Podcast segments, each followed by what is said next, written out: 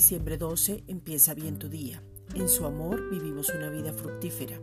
Esa vida fructífera es ir a otra dimensión. Vamos en aumento, de gloria en gloria, de triunfo en triunfo, de victoria en victoria, a causa del que nos habita.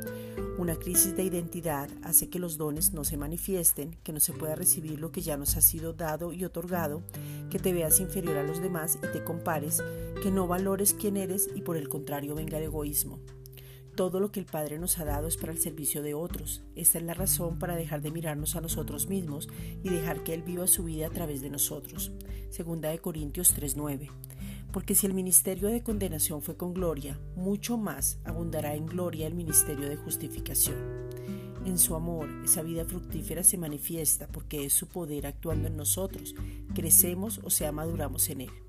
Esta es una reflexión dada por la Iglesia Gracia y Justicia.